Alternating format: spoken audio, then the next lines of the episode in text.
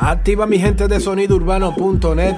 Ha llegado la hora del tema del día y se titula El futuro de los eventos por la pandemia. El mundo del arte urbano se hizo popular por el crecimiento de la internet en el mundo.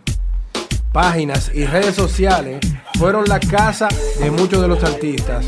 Páginas como MySpace, HiFi, YouTube, Instagram, Facebook fueron la casa de talentos nuevos que ahora llenan estadios en su mayoría. El futuro que nos toca por culpa de la pandemia es el aplazamiento por un tiempo de eventos masivos.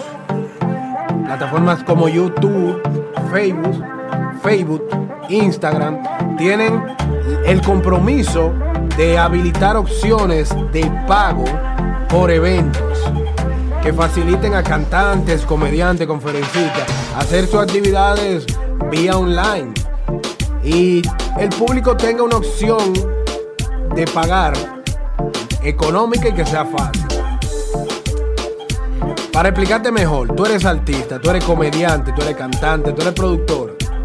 Con tu pequeño grupo de música, si eres cantante, en tu estudio personal, puedes hacer una actividad eh, quincenal o mensual donde un público de 300 personas que te sigan paguen 5, 10, 15, 20 dólares por ver en vivo a su artista favorito.